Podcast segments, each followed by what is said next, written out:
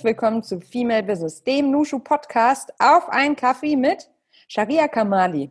Mein Name ist Melly Schütze und ich bin Gründerin von Nushu, dem branchen- und positionsübergreifenden Business Club für Frauen. Im Nushu Podcast interviewe ich unsere Member und andere inspirierende Persönlichkeiten aus Wirtschaft, Politik und Medien.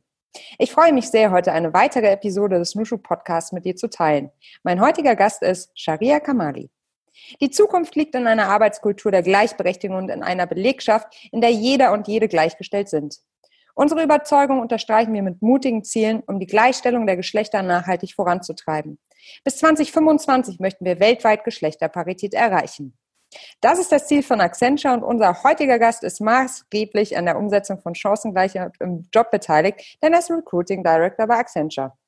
Hallo Shari, du bist Recruiting Director bei Accenture und heute wollen wir über dich und deine Aufgaben als Recruiting Director sprechen. Das ist ganz besonders spannend für uns, denn ihr habt euch bei Accenture ein ganz großes und wichtiges Ziel gesetzt. Eine Gender Equal Workforce bis 2025. Über das, wie ihr dieses Ziel angeht, welche Herausforderungen ihr dabei gegenüber steht und was eure Motivation ist, darüber reden wir jetzt. Ich freue mich sehr, dass du da bist, Shari. Ich freue mich auch. Hi. Hi, lieber Shari, wie trinkst du denn deinen Kaffee? Äh, Gerade gar nicht. Aus bekannten Gründen. Erzähl mal von den bekannten Gründen.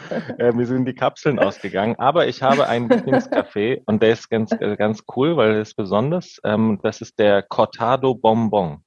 Erzähl, was ist das denn? Also ein Cortado ist ähm, wie so ein kleiner Latte Macchiato. Ja. Und Cortado Bonbon ist das Besondere, da kommt eine Milchcreme rein aus der mhm. Tube. Das nennt sich, ähm, ich glaube, Leche y Leche und auf Deutsch ist das Milchmädchen. Das kennt man vielleicht noch. Mhm. Und das macht man da rein und daher kommt die Süße. Man muss den nicht nachsüßen, rührt einfach um und so viel, so süß wie man es haben möchte, rührt man dann einfach um und der ist super lecker. Das ist ja auch mega praktisch. Du brauchst überhaupt gar kein Dessert sondern du, du kannst sozusagen Dessert mit Kaffee in einem bestellen. Buy one, get one free sozusagen. Sehr schön. Du, Schade, wir treffen uns heute an einem Freitag. Es ist jetzt 15.11 Uhr. Ich erwische dich im Homeoffice und mich würde wahnsinnig interessieren, ob du einen ganz klassischen Alltag hast. Was hast du denn heute schon gemacht? Ähm, ja, Calls. Ganz viele ähm, Calls, Telcos. Ich war heute sogar ausnahmsweise ähm, am Telefon, hatte ich ein, ein richtiges Telefongespräch ähm, wow. mit, mit einem externen Dienstleister. Aber ja, das ist leider der Zeitablauf. Ich bin ja echt ein sehr, sehr äh, sozialer Mensch auf der Arbeit. Das heißt, ähm, ich mag es, in Kontakt zu sein mit den Leuten. Ich versuche zwischen den Meetings irgendwie rauszugehen und äh, mit den Menschen zu sprechen und in Kontakt zu kommen. Das heißt, für mich ist Homeoffice schon so ein bisschen Vereinsamung. Mhm. Deswegen bin ich froh, dass es Videoconferencing gibt und man sich mhm. sehen kann. Ähm, aber der Arbeitsalltag ist, ich habe es mir immer noch äh, beibehalten, dass ich äh, Spätaufsteher bin. Deswegen starte ich meistens um zehn äh, und dann dafür ähm, abends etwas länger. Und ähm, ja, es ist schon krass. Also wenn man auch nicht mehr diese Pausenzeiten hat oder irgendwie ja. eine Kollegin oder ein Kollege kommt und holt dich ab, komm, wir gehen Mittagessen oder umgekehrt. Ähm, diese Sachen verliert man. Ich versuche immer ähm, regelmäßig zu trinken. Aber manchmal, wenn es nicht anders geht, dann äh, merkst du irgendwie am Nachmittag, oh, ich habe heute noch gar nichts Festes zu mir genommen. Mhm, weil du so in der Arbeit versinkst. Genau. Ja. Und das Was Zweite ja ein gutes ist, Zeiten ist, ne? Also dann bist du ja gefesselt. Du ja, hast Spaß an dem, was du tust. Ich habe ich hab definitiv Spaß an dem, mhm. was ich tue. Es ist ähm, ähm, für mich auch echt cool. So Zeiten von, von Unsicherheit haben ja auch ganz viel Potenzial für neue Dinge und das ja. mag ich ja sehr.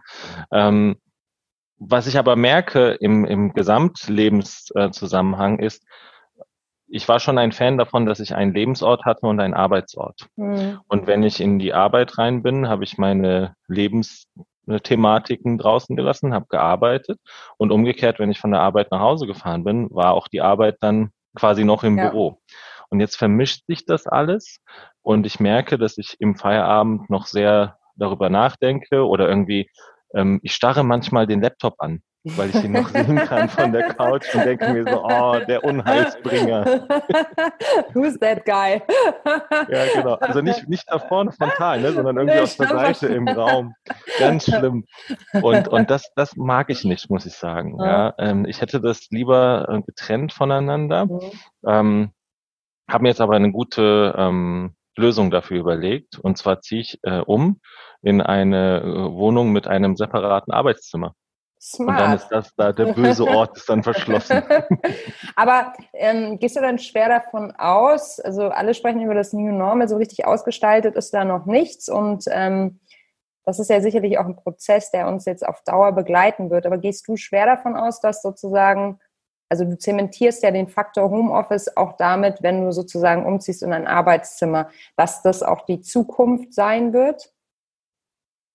Die naheliegende Zukunft mhm. auf jeden ja. Fall. Mhm. Ähm, auch wiederum persönlich getrieben. Ich ähm, habe Asthma und mhm. bin quasi Risikopatient ähm, bei dieser leidigen Pandemie-Geschichte. Das heißt, selbst wenn unsere Büros wieder öffnen, bin ich ähm, mit ziemlicher Sicherheit einer der letzten, die wieder zurückgehen. Mhm. Wir arbeiten in einem Open Space Konzept, das heißt, es sitzen 50 Leute in einem Raum ähm, und es ist sowieso schon vorab so gewesen, wenn einer eine Erkältung hatte, dann wurde die gut rumgereicht. Ich will nicht wissen, wie es dann mit so einem aggressiven Virus passiert. Ja. Ähm, meine Kolleginnen würden wahrscheinlich sagen, ich ähm, bin auch ein begnadeter Hypochonder und deswegen bin ich das letzte Essen Ja gut, aber schön, dass du die Möglichkeit hast. Äh, Shari, du bist ja Recruiting Director bei Accenture. Wie bist du denn da hingekommen?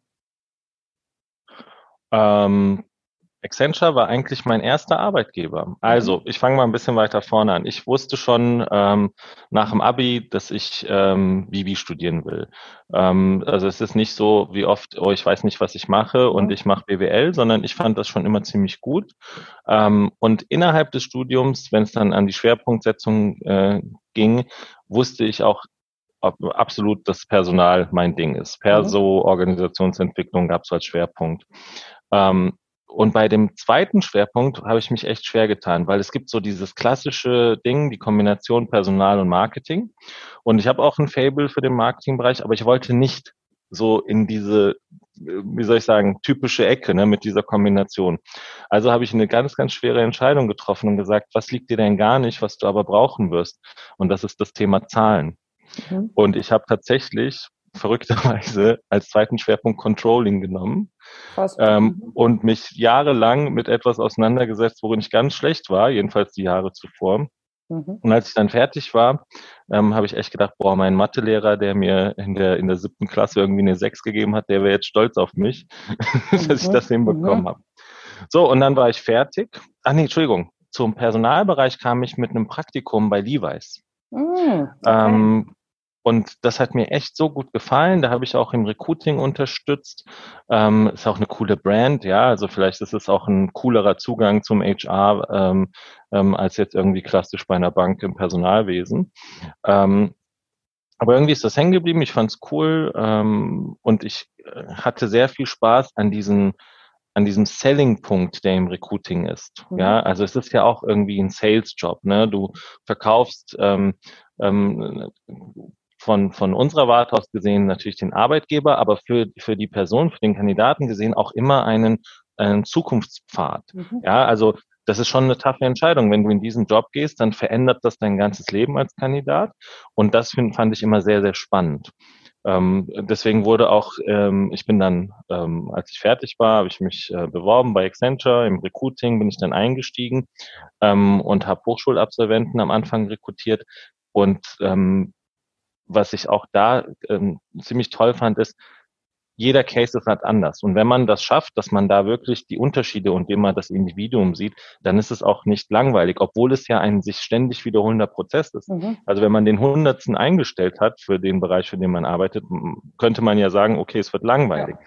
Aber wenn man jeden ähm, so intensiv quasi sich damit befasst, dass man versteht, dass es Unterschiede gibt natürlich zwischen ähm, jedem einzelnen Menschen, dann wird's wieder total cool. Mhm. Also ich fand es immer sehr spannend. Mhm.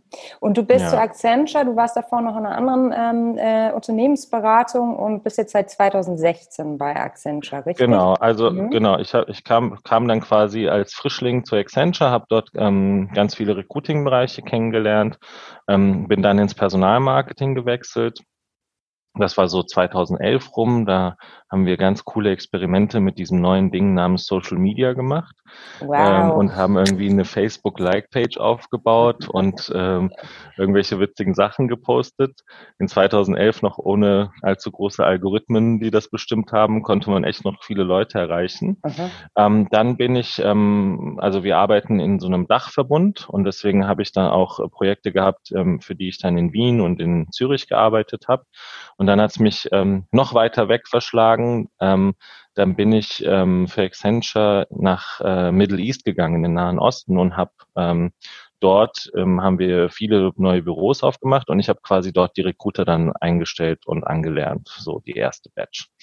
Und als das fertig war, das ging so sieben Monate, kam ich zurück und dann habe ich echt gedacht, ich brauche einen Tapetenwechsel, weil mhm. ich kannte in der Firma sehr vieles und dieses Abenteuer Ausland ähm, war natürlich sehr cool. Da war eine ganz andere Stark, Pace, ja. also die Geschwindigkeit, in der man arbeitet, war so wirklich Startup-lastig. Also wenn man sich vorstellt, was wir für Zahlen eigentlich rekrutieren und ich habe die ersten fünf Leute eingestellt, äh, die dann die nächsten hundert eingestellt mhm. haben. Mhm. Ähm, das war, das war eine andere, andere Art von Arbeiten, als wie wir es hier sonst machen mit den Volumina. So, und dann habe ich gedacht, gucke ich mal, ob das Gras auf der anderen Seite grüner ist und bin mhm. zu PwC gewechselt und habe dort das Online-Marketing und Employer Branding gemacht, drei Jahre. Und dann ähm, hat es mich wieder nach Hause verschlagen, sage ich immer. Also ich hatte immer sehr guten Kontakt ähm, zu der Firma, zu meiner alten Chefin und irgendwann ähm, war es tatsächlich so, dass es ähm, dass Accenture vor vielen äh, neuen Herausforderungen stand und ähm, und bereit war, so ein bisschen tiefer in die Trickkiste zu greifen, sage ich mal. Ja, Dann also wirklich. Du. Ja, und, und ich, ich mag das. Also ich, ich, ich mag das wirklich einerseits. Ähm, so Pioniersarbeit, ja, also mhm. wirklich ganz neue Dinge, die es vorher nicht gab, zu entwickeln. Ähm, und auf der anderen Seite auch so Challenges, die unerreichbar erscheinen. Und ähm, ich glaube, das hat man am Anfang erwähnt. Ich kam dann 2016 zurück, mhm. ähm, als quasi die neue strategische Initiative ähm, gelauncht wurde, Getting to Equal 2025. Mhm. Ähm, und das hatte natürlich ganz viele Auswirkungen auf die, auf die Organisation und auch auf das Recruiting. Ähm, und es ging darum, ich glaube, mit den bis dahin bekannten Wegen hat man sich nicht zugetraut, diese neuen Ziele zu erreichen. Was ist dieses Getting to Equal? Ähm, Gender Parity auf allen Ebenen in der Firma zu erreichen. Und ähm, dafür braucht es vielleicht mehr als nur, sage ich mal, ähm, ein bisschen äh, Frauenförderung und ein bisschen mehr Female-Bewerbungen, ähm, sondern es hat wirklich ähm, einen ganz großen Ansatz gebraucht, um, um das irgendwie zu erreichen. Wir sind ja auch noch mittendrin. Ja. Ähm, aber das war als Herausforderung echt cool genug. Und ich habe noch gefragt, ich weiß noch im Gespräch, ähm, wie frei darf ich denn arbeiten? Weil ich habe schon äh, Ideen und ähm, da kommen bestimmt auch noch andere, aber wie ernst meint ihr das? Ja, ähm, wollen wir das erreichen, komme was wolle, oder ist das ein Marketing-Gag oder wie auch immer? Und ähm, als als ähm, internationale Firma ähm, zeichnet sich Accenture auch im Gegenteil zum Beispiel zu ähm, anderen Firmen, bei denen ich war, dadurch aus, dass wir nicht, ähm, sage ich jetzt mal, partnerschaftlich geführt sind und es gibt nicht viele Leads oder für jedes Land ist einer zuständig, sondern es ist eine typische amerikanische CEO-Organisation. Mhm. Es gibt eine Person an der Spitze und am Ende des Tages hat diese Person das Sagen. Mhm. Ja, und wenn, wenn, und unser damaliger CEO hat gesagt, ich möchte bis 2025 equal sein auf allen Ebenen. Und dann war das Gesetz. Mhm. Ja, es gab, jeder hatte bestimmt eine Meinung dazu, ob sie das gut finden oder nicht, aber das ist nicht verschwunden. Es gab auch keine Verhandlungsbasis dafür, sondern der hat sich natürlich vorher so ein bisschen erkundigt, glaube ich, bei seinem Komitee oder wie auch immer, ob das, äh, ob die das alle gut finden. Aber ähm, der hat das ausgesprochen und damit war das Fakt. Und das ist das Coole, ähm, also nicht nur bei uns, sondern bei diesen CEO-geführten Unternehmen eben. Ähm, dass es dann einfach ohne Stopp durchsickert bis zum mhm. kleinen Schari dann, der da irgendwo in Frankfurt sitzt. Mhm. Ähm, und ich habe dann gefragt, okay, und wie, wie cool und wie frei und wie wild dürfen wir das aufsetzen? Und es hieß ähm, eigentlich jede Idee, ähm, wenn du, wenn du daran glaubst und wir daran glauben, können wir eigentlich umsetzen. Stark. Grüne Wiese für so ein wichtiges Thema. Und ähm, dass der Kreativität gefordert ist, neue Wege begangen werden müssen, ist auch klar. Ähm, vielleicht holst du uns mal so ein bisschen ab. Was ist die Mission? Also du hast ja schon gesagt, bis 2025 auf allen Ebenen Parität, Gleichheit zu schaffen. Und ähm, wie, was ist dann die größte Herausforderung? Ich weiß, dass ihr viel äh, Female Talents rekrutiert aber natürlich auch nach innen arbeitet. Vielleicht ähm, führst du uns da einmal so ein bisschen durch. Mhm. Ja, also da sind ja viel mehr Leute beteiligt als jetzt nur das Recruiting, muss man sagen. Ja, ja. es ist eine gemeinschaftliche Organisationsaufgabe. Ähm, IND, ähm, Inclusion and Diversity, ist bei uns wirklich ähm, von einer Funktion in eine ganz normale bestehende Stream, in dem alle Entscheidungen, also es beeinflusst alle Entscheidungen, die wir treffen, so rum. Ähm, und da gibt es natürlich Kolleginnen und Kollegen, die das dann aus HR nach innen heraus quasi mhm. ähm, treiben für, für dann unsere Fachbereiche. Ähm, und es gibt uns, die das quasi das, das, ähm, den Intake Externe. versuchen mhm, zu ja. steuern. Ja, genau.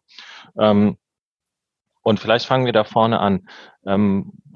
Wir haben uns dann Gedanken gemacht, wie können wir das erreichen. Und ähm, sehr früh ähm, sind wir zu KPIs gekommen. Also wir haben wirklich Vorgaben für jedes Jahr, die dann natürlich angepasst werden, je nachdem, ob man das letzte Jahr erreicht hat oder nicht, ähm, über die Recruiting Ratio. Also wir haben ähm, fixe Werte, dass wir über alle Recruits, die wir haben, eben eine gewisse Prozentzahl Frauen erreichen müssen. Und das stufenweise, bis es eben ähm, ähm, dass es unterstützt, dass wir auf 50 zu 50 kommen. Und für jedes Jahr, wo wir das nicht erreichen, steigt dann natürlich die Recruiting Ratio. Also wenn wir unseren Job nicht gut machen, dann müssen wir vielleicht die letzten drei Jahre bis 25 einfach nur noch Frauen einstellen, um das zu erreichen. Mhm, mhm. Und, und so gehen wir auch damit um. Ne? Also es ist schon sehr, sehr konsequent. Ähm, diese Recruiting Ratio ist natürlich nur so gut, wenn es auch die Auswahlmöglichkeiten gibt. Und ähm, spezifisch im Recruiting und im Dachraum ist es natürlich so, wir würden uns wünschen, 50-50 einzustellen. Ähm, wir sind eine ähm, Unternehmensberatung, die einen sehr großen Fokus auf die technische Beratung hat, also Technology Consulting, sehr viele ähm, IT-Profile verstecken sich hinter, hinter den Jobs bei uns. Ähm, und es ist nicht so einfach, wenn, ähm, nehme ich jetzt mal als mal Beispiel hier die TU Darmstadt im, mhm. im Frankfurter Raum, ähm, wenn die IT-Informatik-Absolventenquote, Absolventinnenquote bei 18 Prozent liegt, mhm. Ähm, kann auch der Schari nicht daraus 50 Prozent Einstellungen generieren. Mhm. Zumal ähm, es gibt ja auch Wettbewerber, es gibt ja auch andere Menschen. Ähm, die Skills sind ja sowieso schon die super Begehrt. gefragten mhm. Top-Skills. Mhm. Ähm, und äh, natürlich versuchen auch alle anderen ähm, so ein bisschen in die Richtung ähm, Equality zu gehen. Also es ist ein hart umkämpfter Markt. Mhm. Ähm, in Deutschland gibt es auch sehr viele tolle Firmen, ähm, die in der Industrie sind. Ähm, Consulting ist ja trotzdem nach wie vor geprägt von einem, ähm, wie soll ich sagen, von einer ähm, Arbeitsweise, die sehr, sehr viel mit Reisen zu tun hat. Mhm. Unsere Arbeit jetzt ist, ist das natürlich in einem großen Wandel, aber in der Regel findet die Arbeit vor Ort beim Kunden statt. Und das bedeutet, ich bin vielleicht in Frankfurt angestellt, aber mein erster Kunde ist in München, der zweite in Hamburg und der dritte in Berlin. Und ja. dann verbringe ich ähm, die Woche quasi ähm, vor Ort in diesen Städten. Das macht uns nicht gerade sexy würde ich sagen, für mhm. ähm, viele, viele ähm, ähm, Frauen, die eben in unserer Zielgruppe sind. Ähm, warum? Weil es vor allem auch die entsprechenden Optionen gibt, in diesen Bereichen zu arbeiten, in digitalen Bereichen zu arbeiten, mit einem festen Arbeitsplatz, ohne ähm, die Reisetätigkeit. Ähm, und deswegen gehört es zu unserer Aufgabe auch nach wie vor, ähm, diesen Way of Life, ne, dieses, dieses ähm, Consultant, äh, Consultant-Leben auch darzustellen und mhm. cool darzustellen und auch die Vorteile, die es äh, mit sich bringt. Mhm. Vielleicht hatte nicht jeder die Chance, diese ähm, vielen Reisen zu unternehmen. Und es gibt natürlich auch die Skalierungsoption. Das bedeutet, bei uns ist der Vorteil, durch die Größe haben wir sehr viele internationale Kunden. Und wenn ich dann das erste Projekt in München gemacht habe, dann möchte der Kunde das vielleicht auch in ähm, irgendwo anders in Europa umsetzen. Und dann werde ich quasi mit der Erfahrung auch auf dieses Projekt gestafft. Und dann möchte das vielleicht auch in Kanada umsetzen und dann gehe ich für drei Monate mhm. nach Kanada. Also es gibt auch durchaus Menschen, die das cool finden. Absolut, ja. absolut. Hm, schade, wenn du sagst, dass der Markt um sozusagen weibliche Talente hart umkämpft ist. Hast du das Gefühl, als wäre den Frauen, den Absolventinnen das so völlig klar? dass sie sozusagen hart begehrt sind in der Wirtschaft? Ich würde gerne Nein sagen, aber ich glaube, es ist Ja und Nein.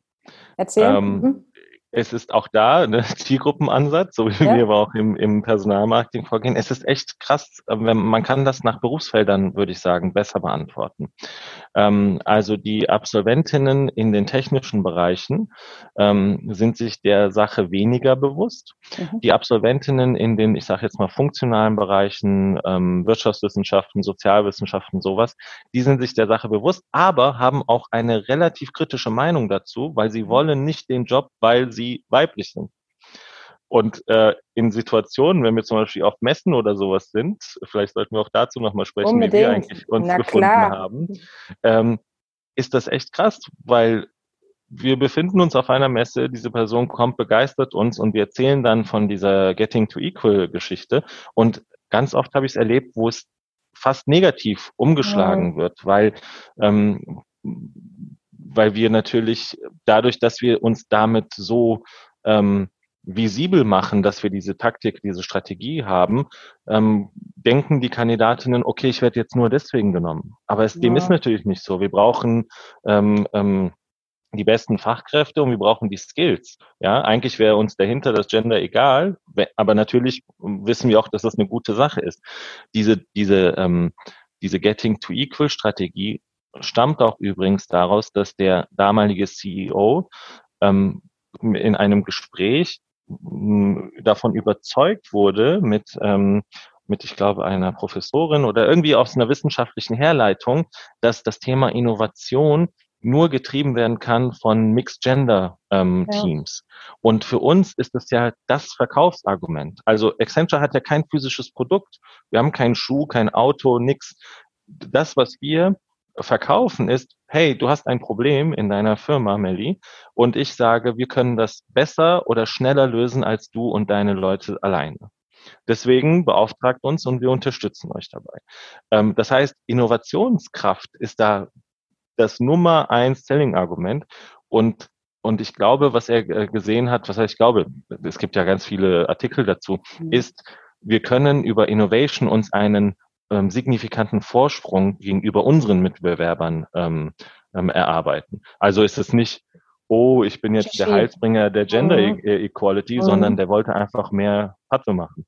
Mhm. Wie man so schön sagt. Ja, also das ist ja auch völlig legitim. Also ich meine, es ist ja immer noch ein wirtschaftlicher Betrieb. Ne? Und ähm, wenn diese Regalmeter an Literatur, die es eben genau dazu gibt, auch mhm. mal ernst genommen werden, dann ist das doch eine wunderbare Sache. Es ist ja, also die Motivation, finde ich, spielt in dem Zuge keine große Rolle, solange das Ergebnis äh, stimmt. So. Mm, ja, wie haben wir uns kennengelernt, Charlie? Vielleicht mal so aus meiner Sicht. Ich war in München auf der Her vor zwei Jahren, die von unserer äh, die von unserer Nushu Natascha organisiert wird, eine äh, weibliche äh, Karrieremesse. Und ich habe, es gab viele Stände und einer ist mir sofort ins Auge gesprungen. Der war krass. Mhm. Das müsst ihr euch vorstellen. Das sind im Endeffekt drei, wie sagt man dazu, drei Kreise, also drei Räume in Kreisform, runde Räume, so müsste man vielleicht sagen. Säulen, Trichter. Ja, genau, äh, gewesen. Und eigentlich war das Prinzip so eine Art, das Messestand ist so eine Art Mischung aus Höhle der Löwen und Deutschland sucht den Superstar. Du bist reingegangen in den ersten kleinen Kreis und hast dich einmal vorgestellt. Wie lange hatte man da Zeit? Eine Minute. Eine Minute. Ähm, wenn man die eine Minute überstanden hat, da saß äh, Recruiting drin. Ne? Dann ist es mhm. weiter an die Fachabteilung in den zweiten, ähm, in den zweiten Raum gegangen. Da konntest du dich vorstellen und das konntest du genauso machen, wie es dir passte. Also du konntest was präsentieren, du konntest ein Video mitbringen, du konntest einfach nur so pitchen, um sozusagen der Fachabteilung einen Überblick über dich und dein Skillset zu geben. Und wenn du in den dritten Raum gekommen bist, und das ist jetzt der richtige, richtig krasse Faktor, dann saß da jemand, ein Managing Director oder eine Directrice sozusagen, mit einem, ja, mit einem Angebot. Und dieses Angebot, das hast du dann wenn du da rausgekommen äh, bist mit deinem Angebot, dann hattest du zwei Wochen dir genau zu überlegen, ob du das jetzt machen möchtest und mit Menschen wie Shari, Scherz, arbeiten möchtest jeden Tag. Und dann gab es auch noch ähm, äh, ja Applaus und war richtig gute Stimmung und es war Mucke am Stand. Also es war richtig, richtig cool. Und ich habe das gesehen und dachte mir, wieso läuft Recruiting nicht genau so? Warum? Warum lernt man nicht erst Menschen kennen, bekommt ein Gefühl dafür, was die Kultur auch ausmacht, wie man sich darstellen möchte? Und dann, und dann kann man doch ganz anders entscheiden und viel mehr auf Augenhöhe entscheiden, ob das was ist. Weil ehrlich gesagt, wir wissen doch, also sowohl Recruiting-Seite als auch, naja, ähm, Kandidatenseite weiß doch eigentlich schon nach wenigen Minuten, ob das was sein könnte oder nicht. Dieser Faktor, über die Türschwelle sozusagen zu treten und zu wissen, wie das Gefühl wäre, wenn man da jeden Tag reingehen würde oder diese Menschen jeden Tag sehen würde, das ist ja eigentlich ausschlaggebend. Ja, das war ein großer Erfolg für euch, ne? Mhm. Ja, mhm. ich bin äh, ich bin sehr, sehr glücklich, dass du dich noch so gut erinnerst. Das ja, ist, klar. ich habe ungefähr 100.000 Leuten davon erzählt, weil ich so begeistert ja. war. Es ist, es ist in Nuancen ähm, ähm, sogar noch ein bisschen anders, aber das ist egal. Ich glaube auch, dass es nicht zwei Jahre, sondern schon drei Jahre her ist und das erklärt, ah, ja? warum wir uns so gut erinnern. Ja, Aber ähm, ich erzähle es mal aus meiner View, Mach wie mal. ich diesen Tag erlebt habe. Erstmal, wie wir uns kennengelernt haben. Ich, ja. ich, bin auf der Hair Career, wir kommen mit diesem super coolen Stand und diesem Konzept und wir, ich wusste, wusste sowieso, wir sind hier, um erstmal richtig Aufruhr zu machen, ja. Ähm, und was der Stand und dieses Konzept äh, innehat, dazu komme ich gleich nochmal. Aber natürlich sind dort ganz viele qualifizierte Frauen. Es ist am Ende eine Karrieremesse und mein Anliegen ist es, jede die das Potenzial hat und zu uns passt, einzustellen. Wenn du schon ein Konzept hast, mit dem du Arbeitsangebote machen kannst, dann will ich natürlich auch heiern. Und dann kam eben äh, diese junge Dame und wollte, hat gefragt, was ist denn hier los, was macht ihr? Und dann habe ich dir das alles erklärt und dachte, ach cool, und findest das gut? Ja, ja, dann komm, bewirb dich doch mal, du dein Team und dann sagst du, äh, nee, sorry, egal wie cool das ist, ich war im Startup und ich würde gerne eigentlich dir anbieten, dass wir genau. zusammenarbeiten. Genau. Und dann ich so, oh nein, das war nur Verdammt. eine Verkaufsmasche. war es nicht, das war wirklich beeindruckt. ja, also das ist der Tag in meiner Erinnerung. Das, das ähm, ja. Und guck mal, zum Recruiting. Also ich mhm. habe dann irgendwann angefangen bei Accenture in der zweiten Runde. Ne? Und worum geht's? Recruiting in Deutschland, im deutschsprachigen Raum, ist fucking boring. Ja, Recruiting ist ganz schlimm. Niemand bewirbt sich gerne. Ja, warum? Und das haben wir alles erörtert, ne, bevor wir äh, quasi diese Konzepte ins Leben gerufen haben. Recruiting ist boring es ist total anstrengend. Du musst dich irgendwo bewerben. Du musst erstmal deine Dokumente machen, ein Anschreiben, das keiner liest ähm, und ein CV, den irgendwie niemand sehen wird. Weil warum? Wenn du dich bewirbst, musst du alle diese Daten in irgendeine Maske eintragen. Ähm, und dann musst du, wenn du überhaupt deine Sachen hochladen willst, gibt es Begrenzungen. Es ist ganz, ganz unflexibel und es ist einfach nicht mehr zeitgemäß. Generell ist Recruiting, wie ich vorhin beschrieben habe, eine coole Sache. Jemand entscheidet sich, seinem Leben eine andere Wendung zu geben, beruflich. Und dazu sucht er einen geeigneten Partner als Arbeitgeber. Das sollte ähm, wie ein Marktplatz sein, ja. Mhm. Und, und, und die Leute versuchen, sich zu bewerben und wir versuchen, sie anzuwerben. Aber nein, es verkommt, man macht Tausende hin und her, bis man einen Termin koordiniert hat, bis man einen Ort gefunden hat, wo man sich trifft. Dann geht man in ein Gespräch rein, da muss man Anzug anziehen, ähm, das gar nicht die Persönlichkeit widerspiegelt. Die andere Person ist dann wahrscheinlich auch verkleidet, weil er denkt, oh, ein Bewerbergespräch, da muss ich jetzt ganz, ganz hochtrabend daherkommen. Dann ähm, redet man eine Stunde lang hin und her, ähm, und die wesentlichen Punkte sind eigentlich in den letzten fünf Minuten. Ja, bis dahin ist es ja. so ein Bezirzen, als ob man nach, Part nach einem Partner sucht. Aber ich will doch nur arbeiten. Habt ja. ihr einen Job? Mag ich den Job? Ja oder nein? Let's ja. kick it. Ähm, und das alles war mir irgendwie zu, äh, war mir dann irgendwann genug. Ich habe gesagt, wir werden das nicht ähm, so schaffen. Wir müssen viel, also gleichzeitig zu dem Thema ähm, Frauenquote bei der Einstellung kam noch, dass das Business hervorragend lief ähm, und auch noch bis pre-Corona Accenture auf einem unglaublichen Wachstumskurs ist. Das heißt, wir mussten super viele Leute einstellen. Mhm. Wir hatten das erste Mal ein Recruiting-Target von über 2000 Leuten das in einem Jahr. Auf der, auf der Zunge zergehen. 2000 Leute. Wahnsinn. Ja, und mhm. das war auch für uns heavy, weil es ja. waren ähm, es waren halt ähm, fast 1000 Leute mehr als sonst. Also äh, gab es die ähm, erste Herausforderung, wie schaffe ich es, mehr Leute einzustellen? Und die zweite, wie, wie stimmt dann auch die Ratio auf der Gender-Ebene? Ähm, dann kam uns natürlich die Her Career Recht. Mhm. Und wir hatten sowieso, ich hatte ein Thema, ähm, das zweitschlimmste nach dem Bewerbungsprozess im Recruiting finde ich Karrieremessen. Mhm. Mhm. Da geht man hin, da muss man sich auch irgendwie Business Attire mäßig auftakeln, dann hat man irgendein Nonsensgespräch mit jemandem, der vor einem eckigen Stand steht, der äh, eigentlich gar nicht in dem Bereich ist, also ist nicht der richtige Ansprechpartner, sondern der, der Zeit hat, um auf diese Messe zu kommen und, und, und. Und am Ende geht man nach Hause mit einer Visitenkarte ähm, aber diese Visitenkarte hilft ja nicht, weil du musst trotzdem über die Webseite, über diese Online-Maske gehen ja. und dich offiziell bewerben. Das ist kein Netzwerkhebel, der dadurch entsteht, stimmt, ja. Mhm. So, und wir investieren als Firma immense Summen in diesen Messeauftritt. Ja, und den gibt's hundertfach. Wie viele Karrieremessen gibt es in Deutschland? Und wir haben ja auch nichts davon. Das heißt, wir gehen mit ganz vielen Gesprächen, die aber eher so Touchpoints waren. Da ist mhm. nichts, da ist keine Anbahnung, da ist kein echtes Recruiting, kein Hiring dahinter. Und ich habe gesagt, ich möchte das ändern. Wenn wir so viel Geld investieren, dann muss auch Hiring bei rumkommen. Weil in allen anderen Bereichen machen wir das. Wenn ich eine Stellenanzeige schalte, bewerte ich den Erfolg dieses Portals und der Anzeige nach den Bewerbungen und den Hiren. Aber mhm. bei einer mhm. Karrieremesse gehe ich hin und sage, hey, ich hatte coole Gespräche. Mhm. Das ist doch kein fassbares KPI. Wie kann man verantworten, mhm. so viel Geld dafür auszugeben? Und das ist eine war gut Antwort, mhm. ja, wenn man jemand gefragt wird. Also haben wir dieses Konzept der Accenture Auditions entwickelt und das ist genau das, was du sagst. Höhle der Löwen trifft auf äh, Voice of Germany und wir haben gesagt, let's cut it. Wir wollen Leute einstellen. Und wir meinen das ernst. Und wenn wir die richtigen Leute treffen, dann reichen uns fünf Minuten mit diesen Menschen.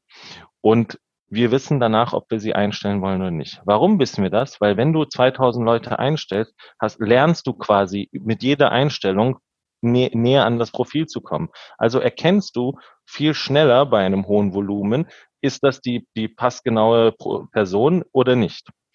Und dafür brauchen wir keine langen Assessment Center. Dafür brauchen wir keine ähm, eine Stunde langen Gespräche. Ähm, die Kandidaten kriegen so eine spielerische Experience, weil du kommst dahin, es ist wie ein Casting. Ja, du wirst angesprochen, hey Melly, hast du Bock, hast mal fünf Minuten richtig Zeit, um deinen ja. nächsten Job Ganze zu Atmosphäre war gut, absolut. Ja? Mhm. Du guckst dir diesen Stand an, der ja. hatte damals keine Ecken. Ich wollte ganz anders sein als die anderen. Also nur rund da steht ein DJ, da läuft Musik. Das ist wie ja. so eine Indoor-Beach-Party. Es gab so Detox-Getränke, Kaffee, so eine Lounge. Und da hinten war dann ein Raum, der war nicht ganz einsehbar und die, haben, die Leute waren neugierig, was da passiert. Und wir haben gesagt, so, du hast ja dein CV dabei, zeig mal. Und dann haben wir ähm, den CV angeschaut und dann haben wir gesagt, okay, kennst du Accenture? Wenn nein, erklären wir dir natürlich gerne, was wir machen. Und wenn du Lust hast, kannst du, das, äh, kannst du dich hier heute unserer Jury stellen und pitchen um einen Job bei Accenture. Und die Leute, die sich das getraut haben, und das natürlich brauchst du ein paar, die es, die es am Anfang machen, ähm, gehen dann dahin, pitchen eine Minute lang, wer sie sind und was sie machen. Und dann stellt ihnen die Jury Fragen. Und wir haben es geschafft, die, die Leute, die es braucht, für eine Hiring-Entscheidung in einen Raum zu kriegen. Das ist bei uns ein Recruiter, ein Managing Director und ein ähm, Hiring Manager nennen wir das, also jemand aus der Fachabteilung. Ja. Das sind die drei Leute, die dann über eine Woche lang über E-Mails oder in einem System gefragt werden, um ihr Approval zu geben. Wir haben sie in einen Raum ähm, gefercht und haben gesagt, jeder von euch darf aus diesem Fragenkatalog Fragen stellen, jeder von euch kriegt diesen CV vorab und hat eine Minute Zeit, sich den CV anzuschauen. Und dann könnt ihr loslegen. Und bei den Fragenkatalog, den wir entwickelt haben, ging es vor allem um das Cultural Fit. Weil alles andere, was du gelernt hast und was du gemacht hast, steht ja in deinem CV. Warum sollen wir das nochmal abfragen? Ja. ja, ist ja auch ganz oft in Interviews für Zeit damit vertändelt. Führen Sie uns durch Ihren CV. Mein CV steht da. Du hast es dir doch angeschaut. Absolut. Und ich glaube, er ist nicht gelogen. So. Also haben wir gesagt, was treibt dich an? Was ist deine Passion? Was glaubst du, was du bei uns vorfinden wirst? Was möchtest du für eine, für eine, für eine Arbeitsatmosphäre? In was für einem Team möchtest du arbeiten? Was sind deine Ziele? Und solche Art von Fragen zeigen eben, ob das Cultural Fit matcht zu dieser Person. Und dann gab es verschiedene Optionen. Es gab ähm, die Möglichkeit, okay, weißt du was, wir hatten jetzt nicht genug Zeit, lass uns nochmal auf ein Gespräch treffen. Oder, weißt du was, ähm, du äh, bist sehr, sehr gut äh, in dem, was du tust, aber wir suchen noch einen anderen Skill und wenn du möchtest, nehmen wir dich in unser Talentnetzwerk auf und dann bleiben wir einfach in Kontakt und schauen, ob es zu einem anderen Zeitpunkt passt. Wir haben vielleicht einfach gerade den Bedarf nicht oder so. Und für den Fall, dass es aber gematcht hat, haben wir gesagt, warum Zeit vertändeln? Mhm. Da saß dann jemand äh, mit einem Drucker in dem letzten Räumchen, wie du es beschrieben hast, und hat gesagt, so, wir fanden dich so gut, du hast uns so überzeugt und wir wissen alles, was wir von dir wissen wollen.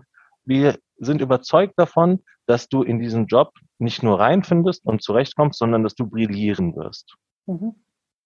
Und das hat sehr viele Leute schockiert. Ja, also die kamen dann, es war nicht der, die gesamten Vertragsunterlagen, aber es ist ein One-Pager, der, der quasi alle wesentlichen Daten des Vertrags wiedergibt und der ist auch von unserer Seite unterschrieben und gültig. Mhm. Der Vertrag ging dann über den postalischen Weg zu den Leuten nach Hause. Und es gab echt Leute, die dann rauskamen und wir am Stand haben uns gefreut, haben applaudiert, wir haben Polaroids gemacht, wir hatten so eine Wall of Fame. Also es ist schon ähm, auch für uns als Experience macht es mehr Spaß, als in ein langweiliges, einstündiges Gespräch nach einem anderen Fragenkatalog zu gehen. Und für die Person hat es einen Mehrwert. Was hast du heute gemacht? Oh, ich war auf der Her Career und habe irgendwie 20 Visitenkarten genommen. Jetzt muss ich mich hinsetzen, die auf LinkedIn adden und dann denen vielleicht noch E-Mails schreiben. Und bei dir, ja, ich war fünf Minuten bei Accenture, ich habe einen neuen Job. Mhm. Das ist doch geil. Mhm. Ja. Mega. Und es gab natürlich viele, viele Question Marks. Ja, es ging darum, wollen das die Kandidaten, stellen die sich gerne dahin und pitchen. Ja, vor allem die Kandidatinnen. Es waren ja, es waren ja eigentlich fast nur Kandidatinnen. Wie wurde es genau. angenommen von den Frauen? Wir haben es tatsächlich an dem Tag, an dem wir uns kennenlernen, haben wir einen Mann auf der Höhe. Ich weiß, ich glaube, das war, ich, ja, ich glaube, das war sogar so zehn Minuten oder sowas. Ich habe ja aus der, äh, aus der Ferne so ein bisschen äh, beobachtet. Ich glaube, es war ähm, Schwarzhaariger, ne? Das war so cool, ja. ja. ja ich habe ihn danach gefragt, wie, ja, wo hast du die, die, ähm, die Chutzpe hierher zu kommen? Und er hat gesagt, Aha. ja, meine Freundin hat mich gezwungen, sie ist auch hier. Scheint eine schlaue Lady zu sein. Mhm. Hammerhart. Ähm, ja, genau. Und auch, also für Frauen, aber auch für junge Leute. Und weißt mhm. du was? Wir leben in einer Welt, wo alle Deutschland sucht den Superstar kennen, damit aufgewachsen sind. Alle gehen zu Castings, obwohl sie nicht, äh, nicht singen können. Ähm, jetzt sind das voll ausgebildete, meist akademische ähm, Profile. Warum sollten sie sich davor scheuen, sie irgendwo eine Kurzpräsentation zu machen, einen Elevator-Pitch zu machen? Ja, ja. Zudem, je jünger die Menschen sind, umso mehr sind sie diesem ähm, dieser, diesen Plattformgedanken gewöhnt. Jeder macht Stories im Selfie-Modus, jeder weiß, wie es sich ist, sich zu präsentieren das ist ein viel kleinerer Sprung, als man sich das vorher vorgestellt hat. Also das war die erste Herausforderung, wie reagiert die Zielgruppe. Das zweite ist, wie kriegen wir diese Managing-Direktoren dahin? Wie, wie kriegen wir diese Entscheidungsträger alle an einen Ort und bringen denen bei, dass hier jetzt die Entscheidung zu treffen ist? Ähm, viele haben sich am Anfang da auch gewehrt und gesagt, ja, ich weiß nicht, ich will ja nicht die Verantwortung dafür nehmen, was ist, wenn es quasi ein Flop-Hire mhm. ist und die Person irgendwie das nicht schafft und dann in der Probezeit irgendwie rausfliegt. Ähm, das war also ganz viel ähm, ähm, Trust aufbauen, ganz viel Change und die davon überzeugen, dass es das Richtige ist, weil wir als Recruiting stehen ja davor und, und selektieren ja die, die reinkommen. Ja, es ist nicht einfach ähm, so ein offenes Straßencasting dann am Ende, wie bei Deutschland sucht den Superstar. Ähm, und natürlich braucht man in der internen Organisation, das fragen mich ganz viele Kolleginnen und Kollegen aus HR, mhm. ähm, man braucht ja auch eine äh, Hierarchiestruktur, wo jemand jemanden einstellen kann, ohne dass jemand anderes nachfragt. Ja, ja also der, der, der Managing Director oder die Managing Direktorin stellt ja, kriegt ja nicht nur Kandidaten, die auf ihren Bereich passen. Die, und wir haben quasi vorab immer ähm, so die, die Runde gemacht und die Bedarfe aufgenommen und jeder durfte auch für seinen Kollegen Angebote aussprechen. Also das ist auch diese Zulässigkeit, mhm. dass man jemand anderem vertraut, stellt mhm. jemanden für mich ein. Das war auch ein ganz wichtiger Schritt. Ähm, und am Ende mussten wir das Ganze irgendwie auch so verpacken, ähm, dass das Spaß macht. Und das, äh, glaube ich, haben wir ganz gut hinbekommen. Mhm. Mhm. War das dein größter Erfolg bisher, dieses Projekt? Also ziemlich eines ähm, der besten Dinge, vor allem worauf ich und wir, das ganze Team sehr, sehr stolz sind, ist, wir haben inzwischen bestimmt 1000 Leute eingestellt über dieses Format. Stark. Und es hat nicht eine Person die Probezeit nicht geschafft. Wow. Und das ist krass. Ja, mhm. das macht uns wirklich stolz, weil es gibt immer ähm, die Karrieren, die steiler sind und andere, die ein bisschen äh, langsamer sich entwickeln. Aber dass aus diesem Ding keiner völlig daneben war und entweder in der Probezeit selber gekündigt hat oder von uns dann nicht weiter beschäftigt wurde. Dass das nicht passiert ist, das hat allen ähm, ähm, quasi Zweiflern gezeigt, Recruiting geht auch so, Recruiting muss nicht boring sein. Also hören wir auf damit, seit 50 Jahren im selben Modus zu rekrutieren. Mhm. Ja, das war schon cool. Aber das Allergrößte war, glaube ich, ähm, dass ich es geschafft habe, dass wir eine Recruiting-Veranstaltung gemacht haben auf dem Festival mit Justin Bieber. Das finde ich auch so toll. Erzähl dazu noch mal ein bisschen was. ein bisschen größer. Erzähl mal darüber. Ach, ähm, also in diesem Jahr mit dem Anstieg, ja, ähm, war das schon krass. Und du musst halt alle Kanäle, die wir haben im Sourcing, ähm, quasi nutzen, um eine bestimmte Anzahl an Bewerbungen zu generieren, damit daraus die entsprechenden Recruits folgen können. Und irgendwann haben wir einfach alles schon wirklich ähm, ausgequetscht. Wir haben auf ähm, allen Jobportalen geschaltet. Wir haben ähm, diese Messen ähm, besucht und die Auditions gemacht. Wir haben unseren, äh, unsere Bewerbungsmaske vereinfacht mit einer äh, sogenannten One-Click-Application. Ähm, wir haben gesagt, wir rufen dich innerhalb von 48 Stunden zurück, wenn du dich bewirbst und geben dir Karrierecoaching. Und irgendwann war das alles Bekannte, also alle bekannten Felder waren abgearbeitet. Und trotzdem haben wir noch, keine Ahnung, 5000 zusätzliche Bewerbungen gebraucht, um eine echte Chance zu haben auf dieses mhm. Ziel über 2000 Hires. Ähm, und natürlich sind Recruiting-Events immer so ein guter Hebel. Ähm, und in der Regel macht man sie irgendwie mit einem mit einem fachlichen ähm, Ausschmückungsthema, ja. Also man nimmt mhm. dann keine Ahnung Innovation oder Blockchain und dann kommen halt die Leute, die sich dafür interessieren. Ähm, was wir aber machen wollten, ist, wir wollten untapped Zielgruppen ähm, kriegen. Leute, die gar nicht zu uns kommen, Leute, die uns nicht kennen, Leute, die, die sich nicht vorstellen können, eben in der Beratung zu leben. Wir haben gesagt, äh, Entschuldigung, zu arbeiten.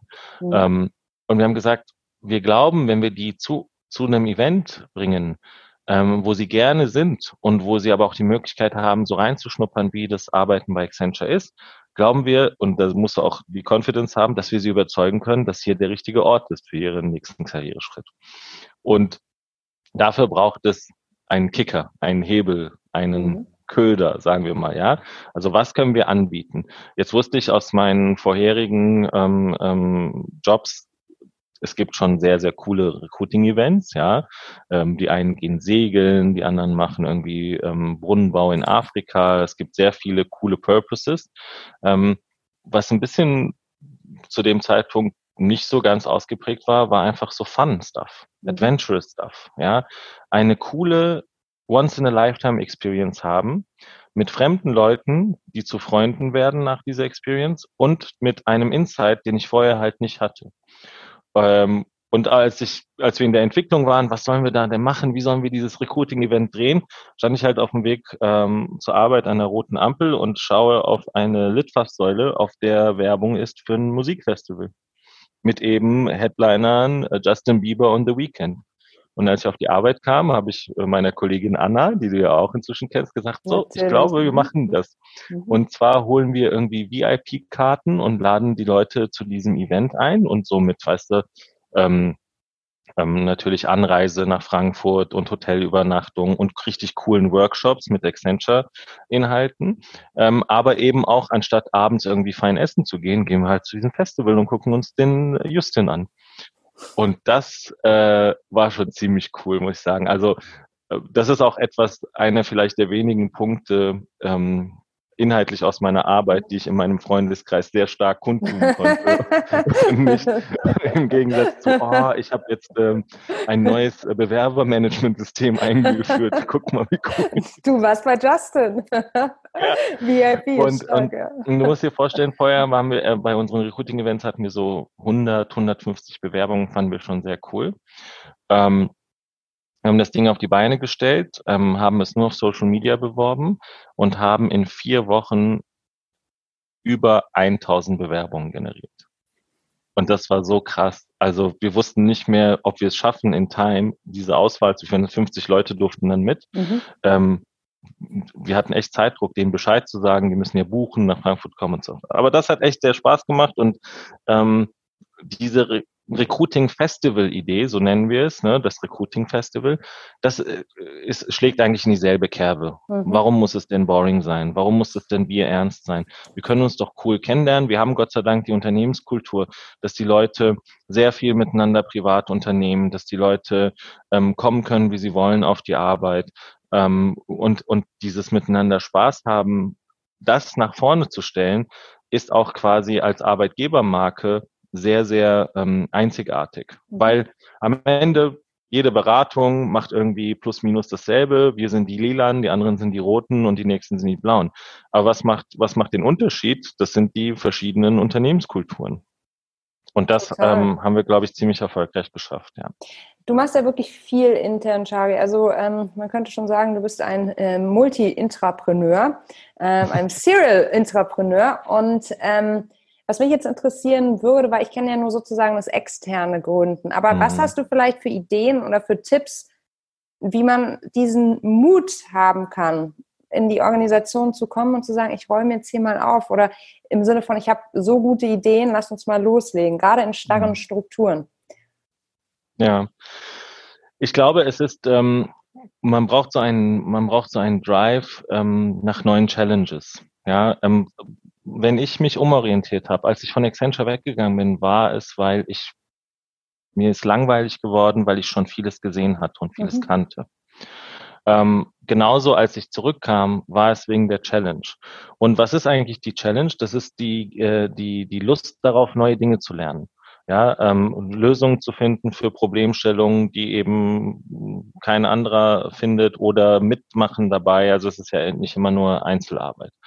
Und ähm, ich gehe genauso vor und ich, genau, ich habe jetzt quasi auch jahrelang diesen, diesen Außenbereich ähm, bearbeitet und ich habe mich jetzt auch selber ähm, ähm, quasi beruflich verändert, weil ich ähm, bin zu meiner Chefin gegangen und habe gesagt, ich glaube, das, was wir da alles vorne machen, ist schön und gut, aber wenn wir hinten im Backend, also in der Organisation, diese Versprechen nicht halten, dann ist das alles für die Katz. Ja, ähm, da können wir noch so viel, als Beispiel jetzt bei den, bei den, bei dem Frauenhiring, ähm, da können wir noch so viele einstellen. Wenn sie nicht verbleiben, wenn die Retention nicht passt, wenn sie aus irgendeinem Grund wieder gehen, dann, dann erreichen wir dieses Ziel ja. nicht. Und ähm, also bin ich quasi zu meiner Chefin und habe gesagt, ich möchte ähm, auch die internen Bereiche ähm, quasi kennenlernen und ich will in diese Bereiche wechseln. Und meine Position hat sich dahingehend geändert, dass ich jetzt quasi nur noch die Urlaubsvertretung mache für die Recruiting-Direktorin ähm, und ich mich ähm, quasi jetzt umgeschult habe auf das Thema ähm, Inclusion und Diversity, auf das Thema Talent Strategy und auf das Thema Learning. Mhm. Ja, ähm, in, wir nennen uns als Team die sogenannte Talent Connection, also vorne immer noch Sourcing und Recruiting und dann hinten alles, was äh, zu, zum Verweilen einlädt. Mhm. Ähm, ich glaube, ähm, dass man das anhand ähm, von, von Journeys oder Experiences festmachen kann und dass das, ähm, ich stelle mir das vor wie verschiedene Zahnräder. Alle machen alle machen einen guten Job, ja, Recruiting und die Diversity ähm, und Talentstrategieabteilung, unsere Learning-Organisation ist eine wirklich der führenden in der Welt. Wir investieren jährlich weltweit eine Milliarde Dollar in die Weiterentwicklung ähm, unserer Mitarbeiter und weiß nicht, unzählige Millionen Stunden, die sie in Trainings verbringen. Ähm, also diese Zahnräder laufen schon alle gut, ja, und ich bin nicht der Messias, der denen jetzt beibringt, wie das funktionieren soll.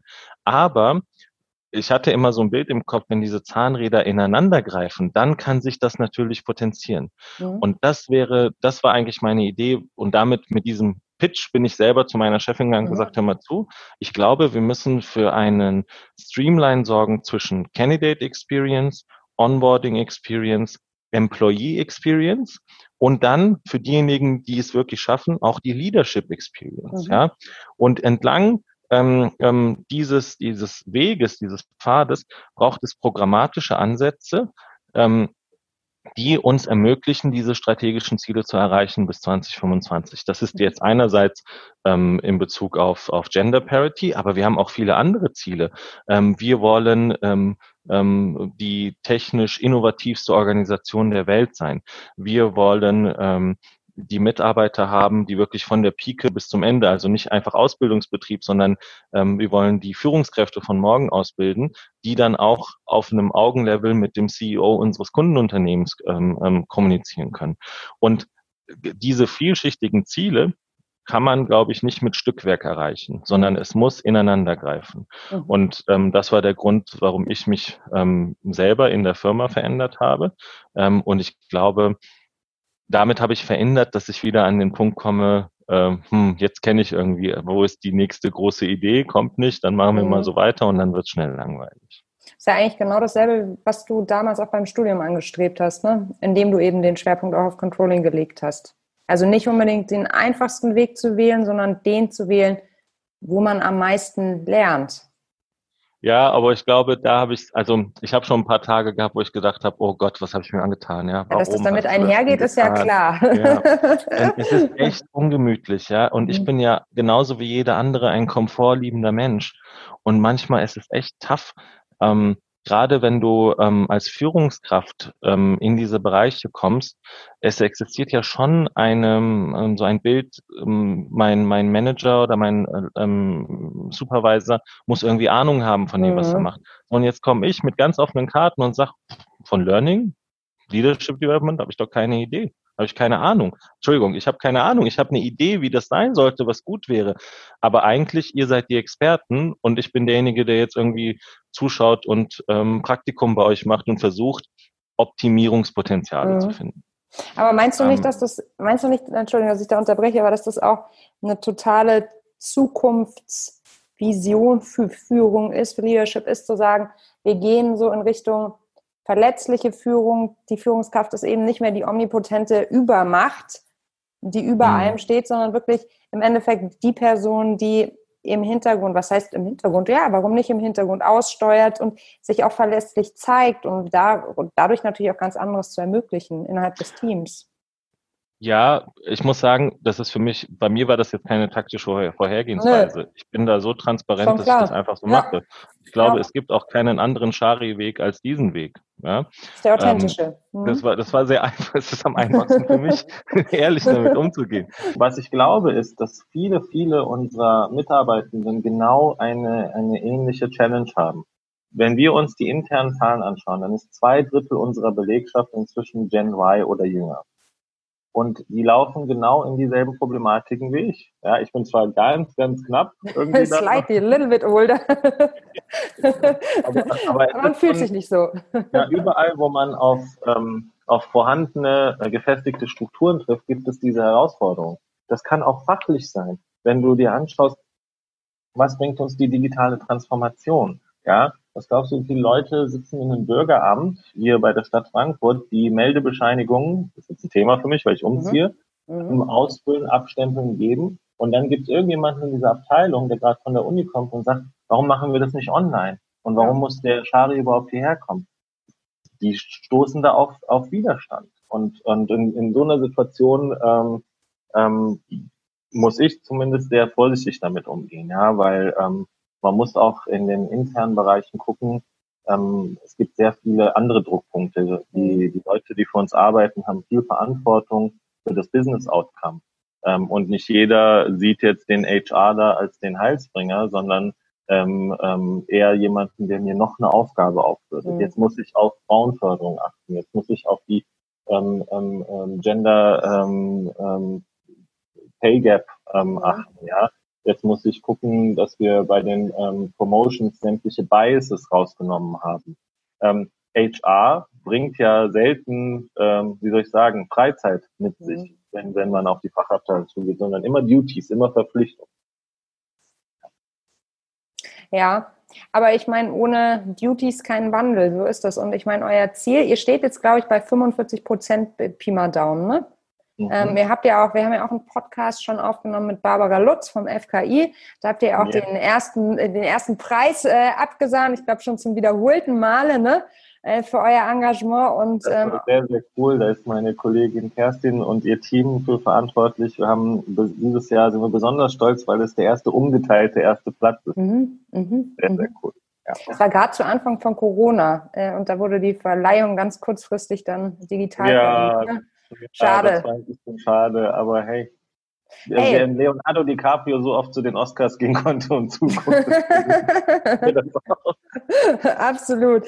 Shari, ähm, mit Blick auf die Uhr, Ähm, mhm. ich, was mich noch wahnsinnig interessieren würde, also ganz viele unserer Hörerinnen äh, setzen sich natürlich auch intern dafür ein, ähm, den Arbeitsplatz diverser und auch bunter zu machen. Und ähm, es gibt nun mal wenig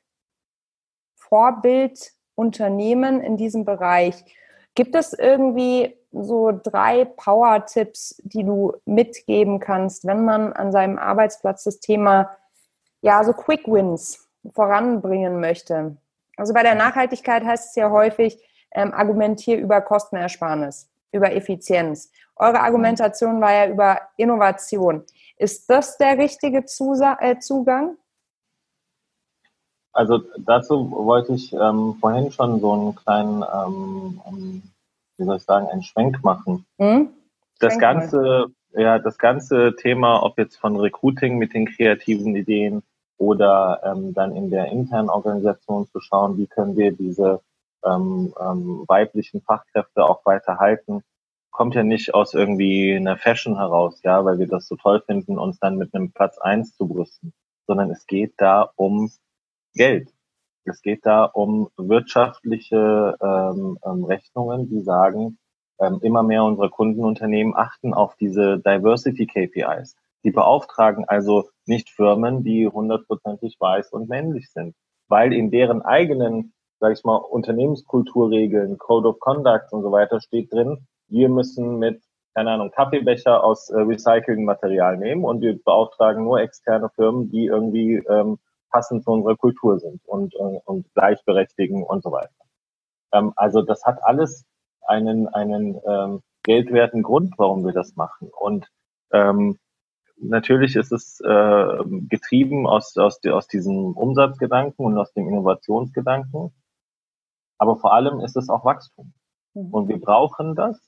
Ähm, und wir haben eine tiefe Überzeugung, dass wir das eben brauchen. Wenn, wenn ich also sage, hey, diese Sachen sollten streamlined sein, diese verschiedenen Bereiche, die ich ähm, ähm, skizziert habe, dann ist dahinter natürlich, wenn die Zahnräder alle für sich drehen, kosten sie auch alle eigenes Geld. Mhm. Und da sind natürlich auch äh, Skalengewinne und Einsparpotenziale, Effekte drin, wenn eben Sachen aufeinander aufbauen. Da muss nicht jeder von vorne anfangen, sein Zahnrad zu drehen. Ähm, und für HR stehen ja jetzt ein paar Sachen an. Da kommt ähm, ähm, ähm, die Digitalisierung, da kommt die Automation, da kommt, dass die ähm, inzwischen zwei Drittel jüngeren Generationen ähm, mit ihren HR-Systemen und Anfragen umgehen wollen, wie mit Google und mit Facebook als Portal, ja, und dann nicht irgendwie jetzt einen Antrag stellen wollen, bis sie ein Zeugnis kriegen. Ähm, und diese Veränderungen kosten alle Geld. Also muss an anderen Enden und HR ist eben ein Cost-Center und es ist immer ähm, ähm, restriktives Budget vorhanden. Aber irgendwo müssen wir also die Einsparungen machen, um diese Investments ähm, auch hinzukriegen. Ähm, dass es in die Richtung gehen muss, davon sind, glaube ich, alle in dem Bereich überzeugt. Die Arbeitnehmer wissen das. Oh, ich hätte es gern einfach, ja. Ähm, ich will es nicht haben wie beim Bürgeramt. Und ähm, die, die Ideen, die wir dazu haben, strategisch dienen auch auf jeden Fall diesem Zweck. Also die Finanzierung der Future Opportunities heute auf die Beine zu stellen. Mhm. Jetzt musst du aber nochmal sagen, es ging eigentlich äh, vor dem Schwenk in welche die Richtung. Quick Wings ah, wollte ich noch wissen. Es ist, ich meine, es ist natürlich auch schwierig, so Quick Wins zu nennen. Deshalb dachte ich, hm, das ist ein Schachtelsatz. aber vielleicht, vielleicht ähm, ja, fällt, dir, fällt dir der eine oder andere ja, ein. Ja. Also ich fange mal mit etwas anderem an. Ich glaube, ähm, Ganz wichtig ist daran festzuhalten, dass man Step-by-Step-Wege geht. Mhm. Ähm, in den obersten Geschäftsführungen gibt es zwei hm, Strömungen, die ich sehe. Nummer eins ist, alles auf einmal und sofort haben zu wollen. Und Nummer zwei ist, sehr schnell müde zu werden mhm. bei manchen Themen. Also nicht müde, sondern, weißt du, so, das ist yesterday's Topic dann, ja, und das ja. interessiert mich heute nicht mehr. Ja. Und ich glaube, so ein Thema wie, wie Diversity, da geht es darum, man kann nicht alle diese Dimensionen gleichzeitig aufbauen und bis zum äh, Exzellenzstatus führen. Ähm, und deswegen muss man das Step by Step machen. Manche Sachen, wie zum Beispiel das, die Gender-Dimension, brauchen Zeit. Ja. Wir hätten natürlich auch ähm, vor x Jahren, als wir damit angefangen haben, Getting to Equal, einfach sagen können, ein Jahr lang stellen wir jetzt nur Frauen ein und dann haben wir das. Ja? Oder wir kaufen uns irgendwie eine, eine, eine äh, Firma, die 90 Prozent Frauenanteil hat und schon sehen unsere Zahlen ja super aus.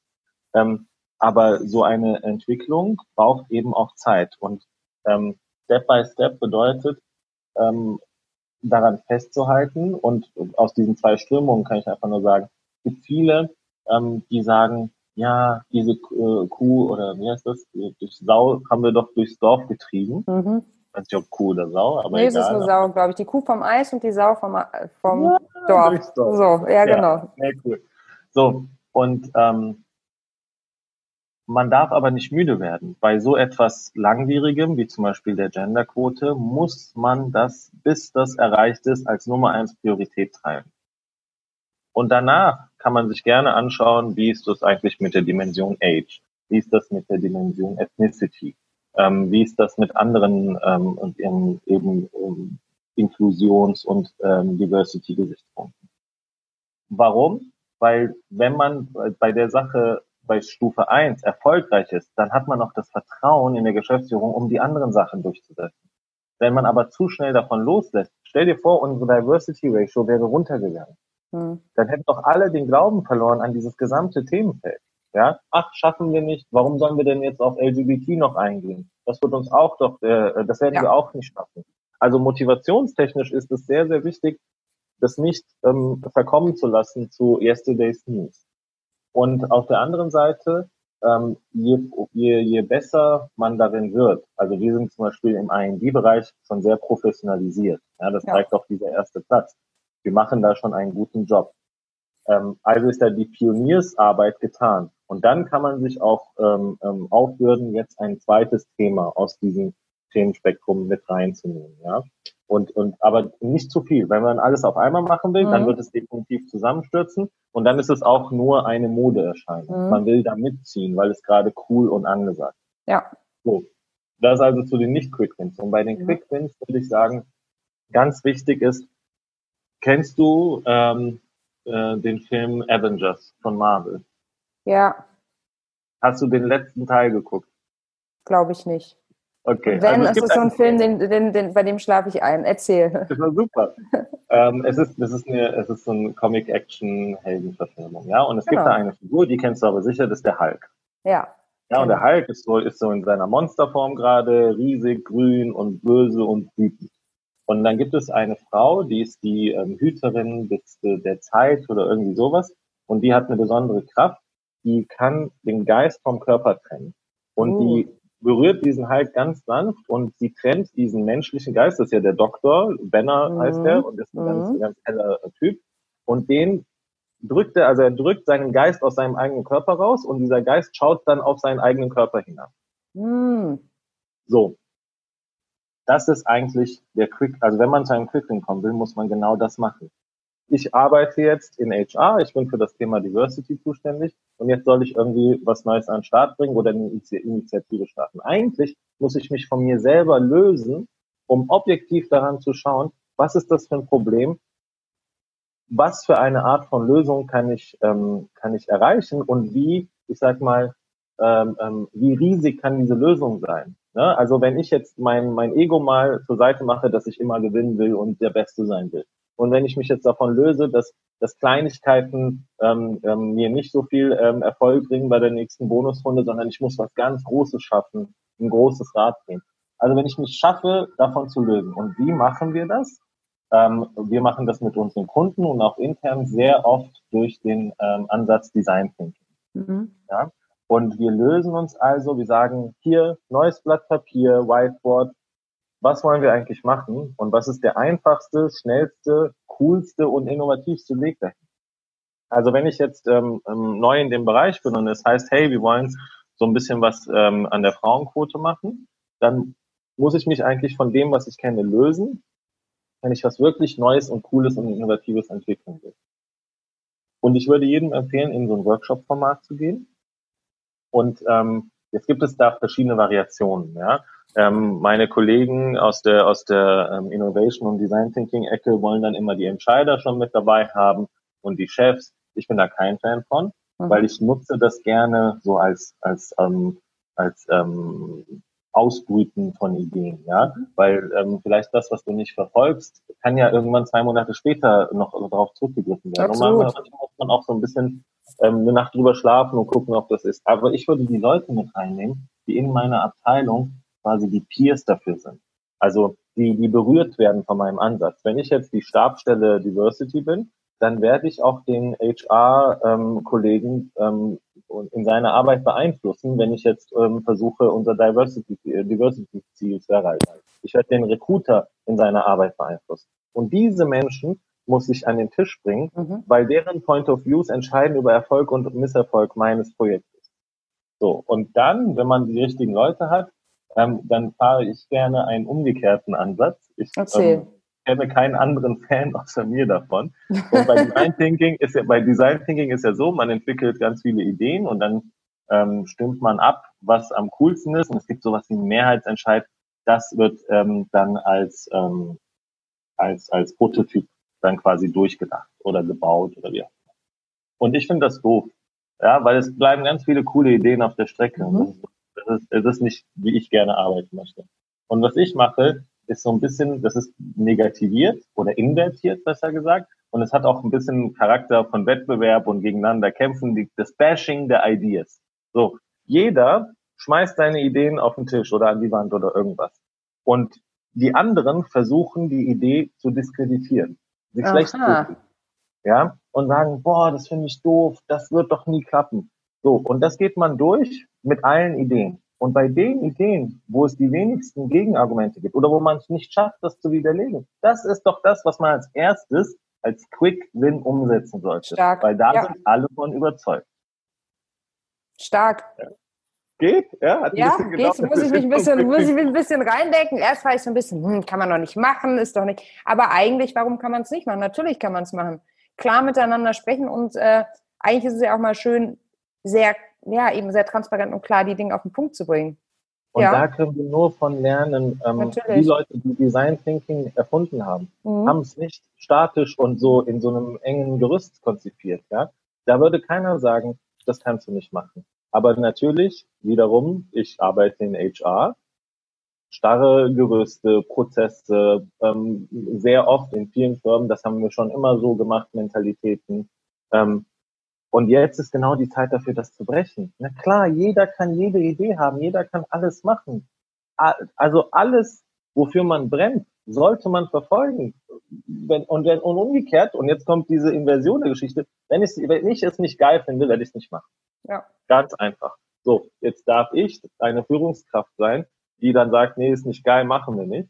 Ähm, aber Warum denke ich so? Weil die Person, die das operativ umsetzen äh, soll, wenn die das nicht geil findet, wird sie das nicht ja. so äh, durchs Land treiben oder wie auch immer, ähm, damit es dann Erfolg wird. Ja, das stelle ich bei uns beim nächsten äh, Crew-Meeting intern vor. Bin ich mal gespannt. Es gibt, Strategietag, ja. Hm? Ja, ich, ich habe das ähm, nicht selber erfunden, ich habe das Aha. gelernt bei einem Innovation-Workshop von einem Berliner Start-up wenn ich mich an den Namen erinnern könnte, würde ich auch jetzt kurz Werbung für sie machen. Ja. Ach, jetzt habe ich es, darf ich? Ja, ja klar, klar, gell? No. Die heißen Moonshot. Moonshot, aha. Und ja, und sie haben quasi ein Innovation Game entwickelt, wo man eben diese Prototypen entwickelt und dann ähm, quasi wie beim Spiel des Lebens. Es gibt so mhm. Karten und man muss so Felder springen. Und die anderen, also es gibt immer Teams, die eine Idee haben und die versuchen, ihre Idee zum Gewinner zu machen, damit sie umgesetzt wird. Und auf diesem Weg versuchst du die anderen zu bashen, wie schlecht ah, zu reden. Ah. Und es gibt so Karten wie bei UNO, zieh noch, äh, geh vier Felder zurück oder wie bei, bei Mensch ärgere dich nicht und solche Sachen kann man die auch rauswerfen. Das ist richtig cool. Das klingt auch nach einer schönen Nummer für abends mal, wenn man ein paar ja, Leute schöne Dinner Grüße hat. und danke an, an, an die Jungs, die das entwickelt haben. Und als ich das das erste Mal gemacht habe, kannst du dir nicht vorstellen, Melly, ich habe gekämpft um meine Idee. Ja, ich wollte, dass die anderen davon überzeugt sind. Und wenn sie nicht überzeugt sind, dann will ich, dass sie denken, überzeugt sind, dass ihre Idee scheiße ist und meine wenigstens weniger schlecht ist. Und, und hat wirklich die beste gewonnen, die beste Idee? Das ist, es wird dann tatsächlich trotzdem zu einem Mehrheitsentscheid, ne? weil die ja, Idee, die alle klar. am wenigsten schlecht finden, Richtig. ist dann aber es ist ja leichter, Argumente für eine Sache zu finden. Nee, es ist leichter, Argumente nee, gegen eine Sache genau. zu finden. Ja, Überleg mal, in jedem Klar. Brainstorming, ja, ja. ja. Oder ähm, welche Farbe sollen wir für diese Wand nehmen? Mhm. Rosa. Was? Rosa finde ich scheiße. Niemand sagt, mhm. finde ich gut, aber ich ja. sollte das noch, äh, noch mal überdenken. Also Negativität ist, ist mhm. glaube ich, aktuell so ein bisschen leichter ähm, ähm, ranzukommen. Und dann dieses Open-up-Thema, ne, denke an den Hulk, das kriegt man leichter hin, sich da ähm, von sich von von der eigenen ähm, Denkweise zu entfernen und innovativ und offener zu denken, wenn man eben am Bashen ist, finde ich. Ist ja wahrscheinlich Geschmackssache. Kleine, noch ein letzter Punkt dazu. Es gab dann eine Karte, da hieß es, derjenige im Raum, der am lautesten schreit, kriegt einen Punkt und kein ein Feld nach vorne. Und es war Das war deiner. Ich bin auf den Tisch geklettert und habe angefangen zu schreien, als ich so sehr diesen Punkt Shari, ach, du ach, brennst einfach, es ist herrlich. Du brennst für deine Themen, es ist eine Freude, dir zuzuhören. Shari, ähm, zum Abschluss immer meine Lieblingsfrage. Bist du Feminist? Das kommt jetzt hm, abrupt. Gute Frage. Wir waren gerade bei, bei, bei, ja, ja. bei Negativität und all diesen Themen und jetzt bist du Feminist.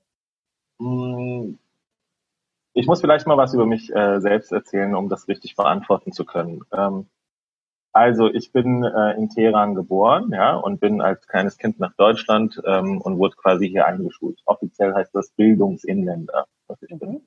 Und ähm, im Iran ist es so, ähm, dass in den, in den ähm, Familien sehr, sehr oft die Frauen das Sagen haben, entgegen der der vielleicht äh, Meinung, ähm, oberflächlichen Meinung zu diesen orientalischen äh, Staaten, sind die Frauen sehr, sehr stark. Also ich kenne aus meinem familiären Umfeld nur Powerfrauen. Meine Oma, meine Mama, meine Tanten, das sind auch die, die meine Erziehung geprägt haben. Und die Männer sind eigentlich nur dazu da, um, um, um äh, die Frauen durchs Leben zu tragen, um denen das Leben zu vereinfachen. Um, ne, also die haben nicht so eine Hosenanrolle, sondern die Frauen haben die Hosen an. Das ist also die Art, in der ich ähm, aufgewachsen bin. Dann bin ich ja in, meine, in meiner beruflichen Werdegang habe ich ausschließlich in Personalabteilungen gearbeitet, die zu 90 Prozent mit Frauen besetzt sind. Ich hatte fast ausschließlich weibliche ähm, ähm, Chefs und ähm, dieser Zusammenhang zeigt, ich kenne keine andere Welt außer eine mhm. feminine Welt.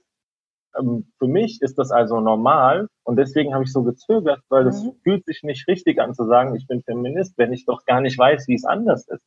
Mhm. Also ich müsste ja in einer anderen Variation meines eigenen Lebens leben, um dann das zu deklarieren. Von daher, für mich ist es aus diesen zwei Gründen wahrscheinlich normal. Und andere können dann sagen, ich bin bekennender Feminist. Ja, aber das sollte ähm, wahrscheinlich sehr, sehr oft äh, einfach normal sein. Ja, ich äh, bin es gewohnt, äh, auf Frauen zu hören ob die äh, meine Mama sind oder meine Chefin. das war ein wunderbarer Abschluss, Shari. Große ist Freude. Beantwortet. Ich hoffe, es kam ja, richtig rüber. Es kam sehr, sehr die gut. Die Antwort rüber. ist natürlich ja, aber. Ja, ja, ja, I can feel it. Nein, es war eine ganz wunderbare Schluss, ähm, ein wunderbares Schlusswort. Ich danke dir wahnsinnig für deine Zeit und ich bin, das wollte ich mir bis zum Schluss aufbewahren. Ich bin wahnsinnig dankbar und stolz, dass ihr von der ersten äh, Sekunde an Nushu geglaubt habt, an das, was wir vorhaben, an das, was wir machen wollen. Ihr habt ähm, gesagt, wir unterstützen, bevor ihr irgendwas gesehen habt, bevor Nushu live war. Und das von einem Corporate, das ist, glaube ich, schon echt besonders. Ähm, und ja, dafür einfach große Dankbarkeit. Und ich bin äh, wahnsinnig gespannt, was wir in den nächsten Jahren noch gemeinsam umsetzen werden und wie euer yeah, Weg so weitergehen wird bis 2025 und ob wir dann Champagner trinken. Ist ja gar nicht mehr so lang, ne? Ja, also ich bin auch sehr, sehr froh drum und dass wir wirklich von Day One äh, mit euch äh, dabei sind. Und ich hoffe, wenn äh, ihr dann endlich die Weltherrschaft an euch gerissen habt, kann ich sagen, ich war dabei. Du warst dabei. Ich wollte sie eigentlich einstellen. Dann ist irgendwie anders gekommen. Zusammenarbeiten tun wir trotzdem, so oder so. Genau. Danke ich dir, auch Shari. Viel Spaß gehabt. Danke für deine Zeit. Danke dir, Shari. Tausend Dank. Das war der Nushu Podcast mit Shari Kamali. Wenn dir unser Gespräch gefallen und dich inspiriert hat, dann freue ich mich sehr, wenn du diesen Podcast abonnierst, uns eine 5-Sterne-Bewertung hinterlässt und den Podcast mit deinem Netzwerk teilst. Du kennst weitere spannende Persönlichkeiten, die im Nushu Podcast unbedingt zu Wort kommen sollen? Dann schick uns eine Mail an podcast.teamnushu.de. Auf deine Vorschläge und dein Feedback bin ich sehr gespannt. Ich bin Melly Schütze von Nushu und wenn auch du für mehr Weiblichkeit in der Wirtschaft einstehen möchtest, schau jetzt bei uns auf der Website www.teamnushu.de, bei LinkedIn unter Nushu Female Business oder bei Instagram unter Team Nushu vorbei und vorbei vereinbare ein virtuelles Treffen mit uns, das berühmte Kaffee Date. Ich freue mich auf dich.